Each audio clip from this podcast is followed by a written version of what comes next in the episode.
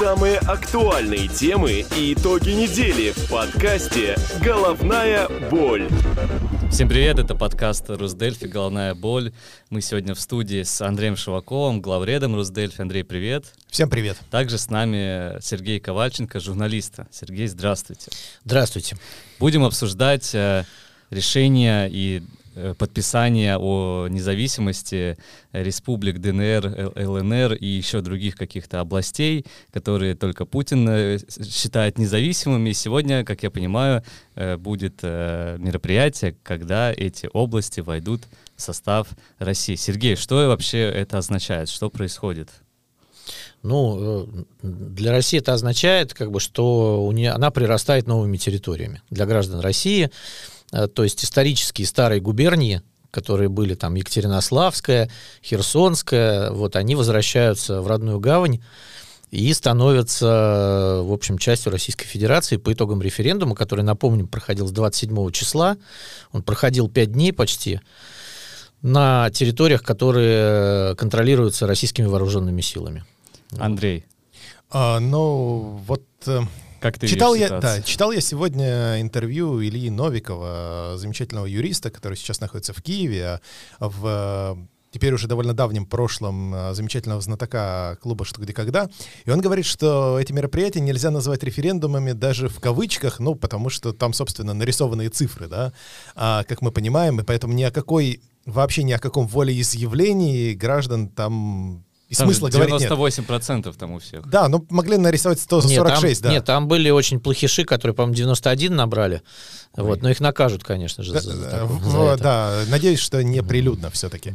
А, но если говорить серьезно, то с точки зрения а, даже, я не знаю, можно ли говорить с точки зрения российского законодательства, но, по крайней мере, с точки зрения Путина точно, а, после того, как эти регионы будут приняты в состав России, а, украинская армия уже окажется агрессором, поскольку она находится на территории а, Запорожской и Херсонской областей. Часть э, территории этих областей не контролируется российской армией причем в, э, в случае с Запорожской областью, областной центр Запорожья контролируется Украиной, а не э, Россией. Ну и часть э, Донецкой так называемой Донецкой Народной Республики тоже контролируется Украиной. И поэтому теперь уже с точки зрения Путина украинская армия будет агрессором, и дальше уже возможны любые повороты, вплоть до войны, до объявления теперь уже общей мобилизации и, как опасаются в Европе, до применения ядерного оружия. Ну, э, тут как бы э, и так, и не так, потому что, например, за, я смотрел сегодня карту, за последнюю неделю э, вооруженные силы Украины отбили треть почти Луганской области. Ну, плюс еще Луганская. Да, да, поэтому говорить о том, что там э, что-то мы присоединяем, плюс, смотрите, тут история какая. Значит, из э, прифронтовых территорий Украина отселила население свое. То есть они стали это делать летом. Это раз. Второе. Россия приняла там тоже кучу беженцев, поэтому э, плюс там в том же самом Мариуполе огромное количество людей погибло, и от э, там 340-тысячного населения осталось, по-моему, 40 тысяч.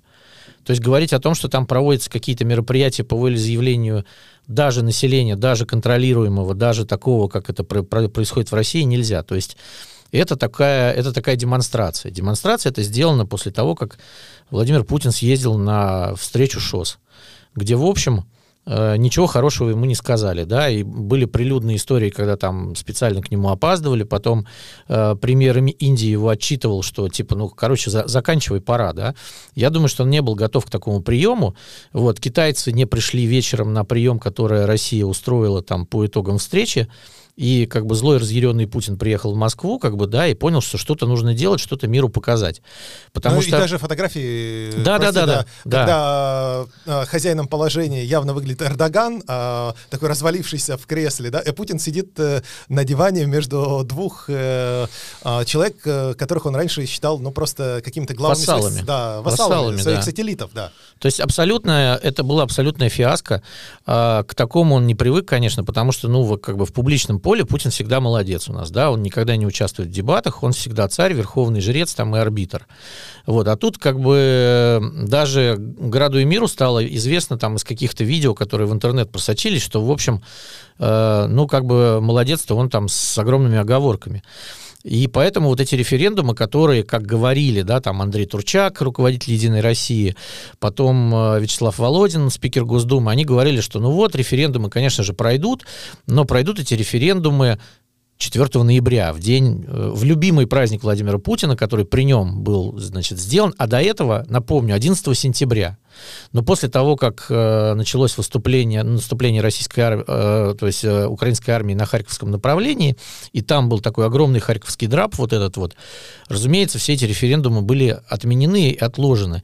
И никто не думал в последнее время, вот эта вот сегодняшняя история, когда ночью Владимир Путин подписывал указы о признании независимыми территориями э, Херсонской, Запорожской, Луганской, Донецкой областей, э, это показывает, что даже в процедурных вещах, которые Путин очень любит, то есть он любит, чтобы все было по правилам, да, вот как товарищ Сталин. То есть да, мы расстреливали, но вот суд был какой-то, там особая троечка, так и здесь. То есть надо, чтобы по юридической процедуре было все правильно. И, видимо, ночью они спохватились и поняли, что они будут принимать в состав России не независимое государство, квази, а области чужой страны. А это неправильно, поэтому вот они начали вот это делать. И это говорит о том, что нифига не подготовлено по-человечески, конечно. И никто в мире, естественно, этому не поверит, как бы, но все это делается для родного населения, потому что, э, ну, если посмотреть государственные каналы российские, то вчера, например, все госканалы за 24 часа ровно до 3 часов дня вышли с таймерами до, до вступления в Россию новых территорий остается, и вот этот вот отсчет, он идет до сих пор. И вот эта вот накачка пропагандистская пошла, что мы принимаем, мы принимаем. То есть вчера эфир российских каналов был просто полностью пропагандистским. Я смотрел все три канала, как бы, и они просто выпрыгивали штанов от вот, это, от вот этого восторга, от того, что Россия как бы прирастает Но, новыми землями. Раз вы смотрели, а как э, на российском э, телевидении продают эти территории? Понятное дело, Крым, да? Никак не продают, это наши.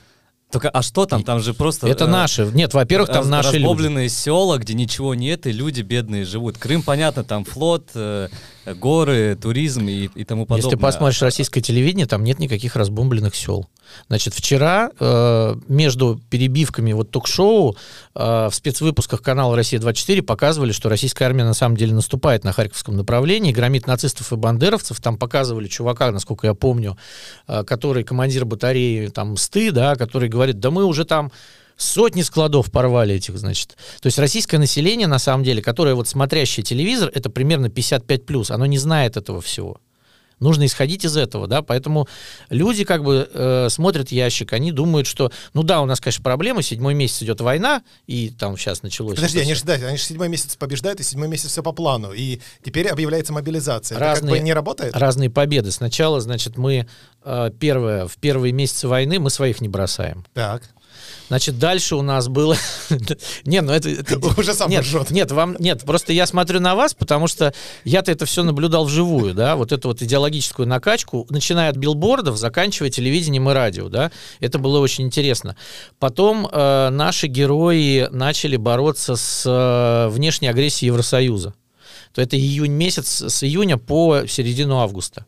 Значит, после того, как... Э, Там активная тема наемников тоже. Э, это нет, это нет, это это дальше было. Это вот вот ровно после того, в, э, на следующий день после того, как погибла Дарья Дугина, мы начали воевать со всем миром потому что вышел Владимир Путин и сказал, значит, никакой Украины не существует, это киевская хунта, которая, э, руками которой НАТО и Евросоюз бездуховный воюют с Россией для того, чтобы ее полностью уничтожить и извести. И вот сейчас, вот с, ровно с того времени мы воюем со всем миром, потому что если людям продавать вот эту старую историю, да, весеннюю, когда мы своих не бросаем, они скажут, ну что-то мы не бросаем уже давно, как бы, да, и бросить не можем, и они вообще не хотят к нам, да, потому что нам все и беженцев уже видели, и знают от родственников, да, а вот когда тебе по телеку говорят, что ты воюешь не с Украиной, а со всем миром. Это НАТО и США руками киевской хунты, потому что во всех сюжетах телевизионных проглядывает. Значит, наши солдаты видели в бинокле, как натовские инструкторы дают команду и вот даже реально, слышали английский это, язык. Это правда, это правда. Они говорят, что командиры, то есть вот э, даже вот в этих каналах всех пропагандистских в Телеграме, они всегда пишут, да, вот сейчас на нас начнется вал там критики, но мы видели этих натовцев. Это они, ком... вы думаете, что вот эти хохлы сумели бы так воевать? Хрен! Потому что у них, значит, сначала были джавелины страшные, потом у них, значит, появились хаймерсы, а потом у них появились натовские генералы, которые сидят в Киеве в специальном бункере и командуют украинцами. И наш человек такой сидит и думает, мама дорогая, Так, конечно, если одна такая маленькая Россия воюет со всем миром, и никто ей не помогает, ну так мы побеждаем по большому счету. То есть это важно, как посмотреть, да? Да, парни, мы побеждаем. Вот из России, из российского телевизора мы побеждаем. И, и там все в этом уверены, реально. То есть, если вы сейчас поедете туда, отключите мозг и неделю посмотрите телек, вы мне то же самое, что я вам сейчас расскажете. Такой эксперимент Росдельфи сделаем, да, Андрей? А жалко кого-то отдавать на съедение российскому телевидению. Чей-то мозг жалко отдавать. Ну вот хорошо, ну присоединили какие-то там области, которые даже не целиком э, сейчас по- оккупированы, так никто же не признает эти области. В э, ты имеешь в виду из из стран э, Да, да. ну, зарубежных да, относительно России? Да, ну может быть Беларусь признает. И... Нет. Беларусь пока Она еще даже не признала- Крым не Не, признала. вот Нет, нет, и- нет, нет. Эритрея или вот эта вот страна, которая поддержала российскую Зимбабве агрессию. Зимбабве, да. была, да. Но ни- никто не признает. Но все равно тогда Путин сможет э, оправдать это, э, возможно, Так это же ядерный не для удар. жителей Зимбабве вообще делается. Ну это для, Для какого-то россиян это права какого-то Нет, международного, нет? нет? Нет, нет, нет, оно ни при? Чем тут. Э, Чтобы использовать ядерное оружие. Международное право вообще никогда не будет это всерьез рассматривать. Она тут рядом не стояла. Да. Это международное А, право. да, а что с ядерным оружием-то? Как он, оно в игру вступает после этого референдума, Андрей? Ну, так это же как бы внутри абсолютно российская история, и для россиян, ну, то есть я очень надеюсь, что никогда оно не будет применено, но а, россиянам можно продать теперь э, будет любые Что на нашу территорию, ну их присоединили неделю назад, они не могут быть нашими. А при царях они были нашими, люди, при империи. люди же не настолько тупые, чтобы так думать. Подожди, там тебе скажут, во-первых, там живут наши люди. Наши люди, да. Да. Что это означает, непонятно. Да, на- да, наши, своих, которых мы не бросаем, зов вот этот вот. Дальше, украинцев никаких вообще не существует. А, Говорит российская Их не существует. Там есть какие-то западенцы, да, но они там полуполяки, получехи, там какие-то полулюди вообще. полуфашисты. Да, нет, не полу, они настоящие фашисты, там уже бандеровцы, ну, вот, вот этот вот нацизм и бандеровщина вся там оттуда произрастает, поэтому надо наших людей от нее защитить, закрыть, как бы, и все. Это чисто для внутреннего употребления, как бы, потому что там те, кто говорят, что вот э, он сейчас скажет, что это наши территории, поэтому это будут удары по нашим территориям, мы там что-то сделаем, ну, пардон, Крым долбят с середины августа. Долбят каждый день просто с э, пролетарской ненавистью, и ничего. Белгород. Бел, Бел, да, Белгород там весь уже в этих в обстрелах. э, Кур, до Курской области долетает. Я вот ехал, когда сюда разговаривал с девушкой. Ну Вот, там уже все знают, что такое война, как бы. Поэтому а, это нужно вот именно для каких-то оправданий своих новых действий. То есть э, умри сегодня ты, а завтра я. То есть нужно в эту топку все время что-то бросать. Потому что люди очень быстро забывают, что было вчера. Это уже не какая-то... э, не, не, не надо искать здесь рацио какое-то. Потому что каждый день Владимир Путин, просыпаясь, решает одну задачу. Как, как еще остаться у власти подольше? Вот и все. И он понимает, что как бы вот это все не здорово, потому что я не думаю, как некоторые говорят, что он ничего не знает, все он знает. Сейчас-то, конечно, уже знает. Да, он все знает, во-первых. Во-вторых, э, он никогда не отдаст и не спрыгнет э, сам уже с этой власти, потому что и его задача удержаться, удержать друзей, удержать всю вот эту вот кодлу, которая вокруг него. Э, нету никакой другой задачи, понимаете? И есть э, желание вот такое вот упрямое человека уже в возрасте, как бы, для- ну, сохранить эти территории, то есть при, прирасти вот этой Украиной, то есть вот это вот имперское мышление, да, которое ему там при, прививают разные люди, э, находящиеся вокруг, да, ему надо, вот он, вот он прям, я представляю, как он там стучит кулачком по столу и говорит, нет, присоединить. А Ему могут генералы говорить, что, ну, знаете, это невозможно, там эти в котле уже тут обосрались, там, значит, отступили. А он нет, нет, положите мне на блюде как бы голову Украины. Через секунду обсудим мобилизацию. Самые актуальные темы и итоги недели в подкасте «Головная боль». Э, Две недели назад, да, полторы недели назад э, в России объявили частичную мобилизацию. А как- Частично объявили. частично объявили о частичной мобилизации на частичной войне. Как, э, Сергей, граждане России отреагировали? Потому что, как я читал, для многих это 2-24 февраля. Ну, А и Нет, нет, Хуже? Хуже, потому что некоторые только проснулись 22 э, сентября. Э, Вот эта вот история с «Ой, что случилось», э, значит, 24 ну что, Владимир Владимирович выступил, после 23 февраля, когда страна как бы отмечала День Советской Армии и военно-морского флота, он утром ей сказал, что, ребята, мы начинаем специальную военную операцию, и по большому счету вот для большинства страны она как бы и существовала в режиме специальной военной операции, которую они смотрели по телеку. Потому что остальную всю часть России очень сильно охраняли от этой информации. То есть вот э, такой нарратив пропаганды э, «развлекайтесь и не интересуйтесь», когда летом просто вот гремели праздники один за другим, там в Питере, в Ну Москве. как же санкции, бренды ушли, Макдональдс ушел, Найк ушел, перелеты ушли. Так, во-первых, будет параллельный импорт.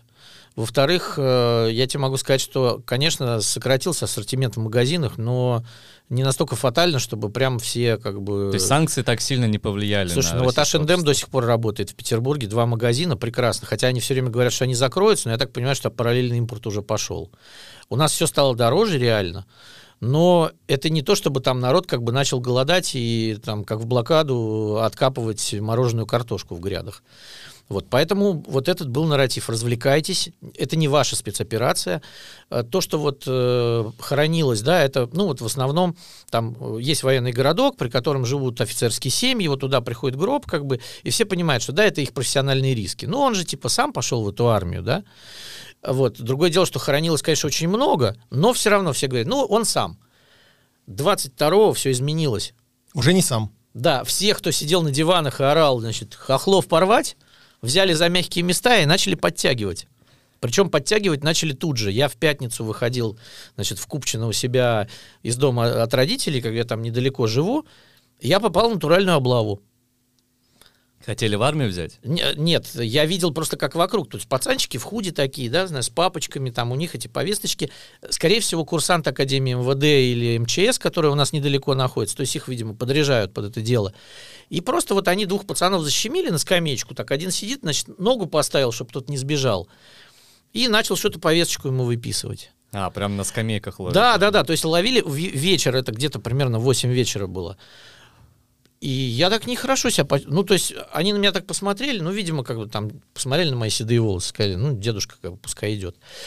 Вот. И потом, когда появилась информация о том, что у нас практически все мужчины в районе получат повестки, потому что никто, ну, не, не, как бы не горит желанием, а надо кого-то хотя бы отловить там. Ну, ну какой дурак придет, да, там в военкомат что-то узнавать, его сразу раз, как бы, да, и там... То есть это выглядит вот ровно вот так. Значит, э, начался на следующий же день массовый исход э, мужчин из России призывного возраста, потому что появилась, там, появилась ну, какая-то дичь, да, что там 60-летнего призвали, там какого-то больного сахарным диабетом призвали, там, э, там э, пришли к мужику в, э, в, этом, в Бурятии, который умер два года назад, да, его сестра ему объясняет, понимаете, у меня брат был вообще инвалидом, да, он умер там в 25 лет, как бы. Человеку со стеклянным глазом выписывали повестку. Да, да, то есть я могу как бы очень много рассказать таких историй, потому что и в Петербурге, и в Москве, везде, везде, по всей стране, значит, пошел великий хапок. То есть начальство сказало, непонятно сколько, потому что в указе есть о призыве, то есть о мобилизации пункт 7, о котором мы ничего не знаем, да, вот только новая газета говорила, что там не 300 тысяч, а миллион, вот, но судя по, по хапку, который пошел по городам, да, который пошел там, я знаю, по Пскову, там вообще, ну, вот э, и ситуация, они приходят, они приходят на работу прямо. Ну а чё? Удобно же, правда? То есть ты приходишь в автобусный парк утром перед тем, как мужики сели в автобус и поехали, значит, в 6 утра приходят 4 человека со списком и начинают им выписывать повестки. У меня вопрос, а когда они уйдут, кто будет автобусы эти водить? Значит, э, в Кировской области я знаю, что призвали целую деревню, всех мужиков. А кто будет весной сажать? То есть, что мы будем есть, на чем мы будем ездить? Сегодня э, приятель мне написал, что в Новороссийском порту не вывести грузы, потому что нет водителей, всех дальнобоев призвали. Они говорят, мы не можем из порта вывести контейнеры. То есть это уже вот пошла, это не только реакция, там, о которой мы знаем, про там, людей, которые пошли к границам, но и, естественно, и про это, потому что никто себе не может объяснить, да, вот пропаганда работает, там мы об этом уже все говорили и так далее, но вот себе нужно объяснить, за что я должен сдохнуть.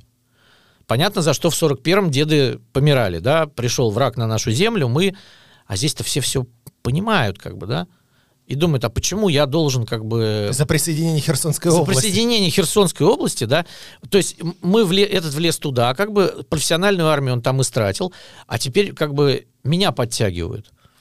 И появились эти жуткие фотографии из Крыма, когда там мужики за 60 с автоматами АК-47, которым уже по 60 лет. То есть Ржавые. Они, они ровесники, да, ровесники с этими автоматами. И это же все правда. То есть так как это все было организовано, потому что мобилизация последняя была в 41 году.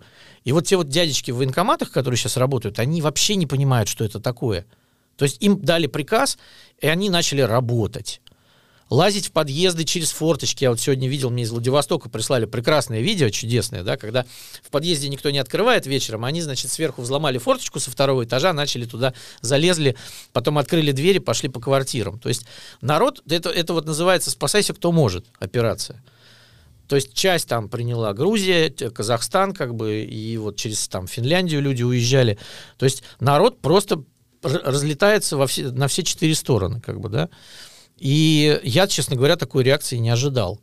Я думал, что будет выезд, но я не думал, что будут такие масштабы. Не сотни тысяч. Не сотни тысяч, да, потому что, ну, только через финскую границу, насколько я понимаю, там за 8 дней проехало, ну, там была... Тысяч, тысяч восемьдесят где-то, Да, была наверное. цифра 40 тысяч, но она была... Она была на субботу нас... вечер. Да, да, да, она, она была, была на субботу вечер, как бы, эта цифра, потому что выезд продолжался и после этого очень активно, а в последние дни там просто был такой аншлаг, ребята, что... Но э, Казахстан, там же еще очень протяженная граница у Казахстана Казахстан, с Россией. да, никто не знает, сколько ее прошел э, по просто... И они никого там, они закрыли глаза тоже, они никого не... И на самом деле это очень круто, потому что Э, ну, это важно, потому что, ну, как бы, во-первых, люди не станут убийцами, они никого не убьют, и сами не умрут, и, э, ну, это важно спасти наших мужчин, я считаю. То есть это, это большое дело, то, что сделали люди, да, там, то, что сделали там, э, Саша Гармажапова там, из фонда «Свободного Бурятия», они просто вывозили пацанов, в открытую вывозили из Бурятии, когда там хватали всех. То есть она спасла там, ну, не знаю, там десятки, сотни жизней. А чем, чем Бурятия так э, провинилась? Постоянно новости оттуда. Ну, потому что эти идиоты, которые ей руководят, понимаешь, есть разные регионы, да? Есть Рамзан Кадыров, как бы к нему ни относись. Но там есть родовое общество, и вот когда вышли женщины тихонечко и написали его маме письмо, я читал, да, там лично обратились к ней написали, уважаемая, там, я не помню, как ее зовут, но как бы хорош уже, да, там и так наших много погибло, то есть ласково так. А Кадыров же понимает, что он своих боится больше, чем чужих, чем русских. И вот они вышли, к ним приехали, да, и потом и Кадыров понимает, что вот он отвечает перед ними. И он сказал нет. То есть на Кадырова протесты повлияли? Я думаю, что Кадыров спинным мозгом чувствует опасность. Он как э, бешеная собака, как бы, его трудно очень как бы чем-то удивить, но он понимает, где вот уже красные линии, когда нельзя. Потом Дагестан, когда вышли женщины, да, и тут же как бы чуть-чуть отъехали, да, там, ну, ладно, ребята. А есть люди, как вот там губернатор Петербурга Беглов, который сразу под козырек есть, Владимир Владимирович. Сколько надо призвать? Да, сначала там был план, говорят, 100 человек на район, потом 200, теперь 1000 человек на каждый. Но он же Мариуполь восстанавливает, конечно. Нет, нет, надо. теперь солдат давать там, да. То есть 18 тысяч штыков Питер должен поставить. Охренеть можно. В призыв дают 4 тысячи. И, конечно, народ сразу и полетел там по разным этим самым. То есть и Бурятский такой же, то есть он абсолютный манкурт. Который... Ну и плюс еще все-таки в Бурятии очень худо с деньгами. Люди бедные, и им тут обещают каких-то денег. Это правда. Людям обещают каких-то денег, но сейчас уже во время... То есть уже, уже вот этот ресурс вычищен он уже вычищен, этот ресурс, он истрачен, вот эти вот бурятские танкисты, очень много людей погибло, республика понесла огромные потери, вот, и сейчас никто не хочет, да, но их уже просто палкой загоняют. И, был, и он вместо того, чтобы, он же там бурят как бы, да, тоже, вместо того, чтобы просто там сказать, что я, ну, все, выйти как Кадыров, сказать, все, ребят, хорош, уже. Вместо этого он начал с таким рвением выполнять этот приказ, то есть людей тащили на эти призывные пункты, и это ужасно было. И вот реально там э, через Монголию их спасали, там через Казахстан их спасали, вывозили этих молодых парней. Слава богу, что там вывезли хоть кого-то. Потому что у меня было ощущение, когда я на, на весь этот ад смотрел, что там скоро мужчин вообще не останется. Это, это, это просто катастрофа для маленького народа. Но это, но это катастрофа общая, она на самом деле не только для бурятов, она и для русских катастрофа. Потому что сейчас нами будут затыкать эти дыры. Владимир Владимирович же никуда не денется со своими хотелками. Вот. И, и будут затыкать людьми, которые там остались. Вот. И это на самом деле ужасно, потому что я, я так понимаю, что уже никто этого не хочет. А просто, ну, людей погонят под украинскую артиллерию на убой. Все. Андрей, что будет дальше? Не знаю, что будет дальше. Хороших э, выходов из ситуации не осталось. Вот, э, к сожалению. То есть они были, безусловно, их было еще очень много 23 числа, они были даже и 24, я имею в виду февраля, конечно, не сентября. Вот они были даже 24-го, и а, были моменты, когда ситуацию можно было как-то заморозить, как-то, каким-то образом, с какими-то потерями откатить назад. Сейчас хороших выходов из нее я не вижу.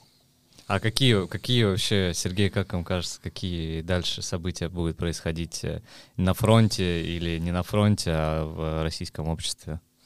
Ну, смотри, российское общество э, с точки зрения там, того, что происходит, да, я вот э, хочу специально сказать людям, которые говорят, пускай они там, которые закрыли границы и сказали, что пускай они там идут, свергают Путина.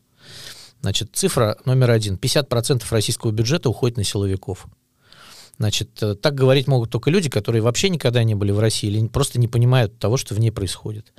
Или сами в это не верят. Или сами в это не верят, да, потому что, но можно поверить, да, что вот человек, который сейчас поет свергать Путина, он окажется как этот несчастный московский поэт с черенком от э, гантели в заднице, да, а его девушку будут держать в соседнем кабинете за волосы и говорить, сука, пикнешь, да, мы с тобой сделаем то же самое. Потому что их много, им платят, им в этом году и индексировали зарплаты, и в следующем году тоже индексируют. То есть это на самом деле ситуация патовая. Да, конечно, общество само виновато в этом очень много. Но просто сейчас гнать людей на вот этот вот убой, э, надо вспомнить 20 год с Белоруссией. То же самое. Батька кормил своих силовиков, они отработали по полной. То есть нельзя, когда у тебя э, реально, ну а сейчас можно говорить о том, что в России, конечно, авторитарный режим уже диктаторский. Я видел в пятницу прошлую, как били людей в Петербурге на антивоенном митинге, и когда подполковник, э, замначальника главного управления полиции орал ОМОНовцам «давить их крыс». Вот так вот. То есть вот такое отношение к людям. Поэтому давайте, конечно, все поедем как бы и, и свергнем Путина и Андрей, будет нам счастье. Андрей тоже часто эту мысль повторяет. Вот реально, давите крыс, да, человек с рацией. И он орал, давайте, быстрее, быстрее. Там по пять человек, там били людей сначала электрошокером, а потом уносили. Вот. Так что вот так вот. Ну, мне нечего добавить, на самом деле. В общем, э, Э, печальная история, и я боюсь, что если мы будем говорить даже исключительно о каких-то военных, военных э, вещах, да, если мы вот от, отвлечемся от какой-то истории про российское общество и так далее, то и здесь, э, в общем-то, история тоже не сильно предсказуемая, а, а то, чего все сейчас боятся, ну, это вот как бы, к сожалению, это наша новая реальность. Да. А правильно ли в этом контексте многие европейские страны, ну не многие, ладно, а Эстония, Латвия, Литва, Польша, сейчас Финляндия закрывают границы? Или, или все-таки стоит пустить, как Грузия и Казахстан сейчас делают? А, ты знаешь, э, я вот сегодня уже отвечал на этот вопрос э, на радио 4. А если коротко, если коротко, то необходимо было бы пустить из соображений гуманности, просто из соображений гуманности, а, потому что эти люди, они просто не а, наденут кирзовые сапоги, не возьмут в руки автоматы, не пойдут убивать украинцев, они и их не убьют, и они сами никого не убьют. Из соображений гуманности это стоило бы сделать. Потом уже, разумеется, начинаются всякие вопросы, что Эстония, в общем-то, довольно маленькая страна, и большое количество беженцев она уже приютила, и есть ли у нас как бы возможность приютить кого-то еще и так далее, и так далее. Но, но, мне кажется, что все-таки какое-то элементарное милосердие, какой-то элементарный гуманизм должны быть важнее, чем вот эти самые экономические вопросы. А, Сергей, есть что добавить? Ну, мне почти нечего добавить, я с коллегой полностью согласен абсолютно, потому что я могу сказать, что судя по примеру Финляндии, да, то, что вот я видел сам, когда проходил границу, в Финляндии-то мало кто остался. В Эстонии не задержались бы, расползлись бы по всей Европе, как бы. Ну, вот мало таких людей, как я, да, у кого, у кого там есть какие-то там э, знакомые, да, и, в общем, э, а так люди просто до аэропорта, и, и это очень, очень такая была история, да, я вот смотрел, когда люди проходили границу, э, все с хорошим английским. Все, в общем, э, на нормальных машинах, все с какими-то бизнесами бывшими. Я ехал с ребятами тоже, вот, которые точно так же уезжали, и как бы не, это, не, это не те люди, которые там не собираются вернуться. И просто там э, обидно на самом деле, что э, страны Балтии вот так сделали. Это неправильно. Финам, финам, конечно, мы будем благодарны, потому что, несмотря на то, что они вчера закрыли все, да, но я могу сказать, что они практически пропустили всех, кого могли. То есть на них тоже давили, а вы там, суки, не закрыли границы. Но они при этом молча там говорили, да-да, мы закроем, но они каждый день пропускали. И они не спрашивали никого ничего. Просто пропускали, и все. Это очень человечно. Я думаю, что мы Финляндии это никогда не забудем. Будем благодарны за то, что они спасли просто э, десятки тысяч жизней наших там мужчин, отцов, э, внуков. Э, и, и также, кстати, спасли жизни украинцев, потому что умирают не только мобилизованные, но и те, в кого они стреляют. Вот это, и это со всех сторон, конечно, правильно было. Спасибо большое. Вы прослушали подкаст «Головная боль» на Росдельфи. У нас в гостях был Сергей Ковальченко, журналист из России, также Андрей Шимаков.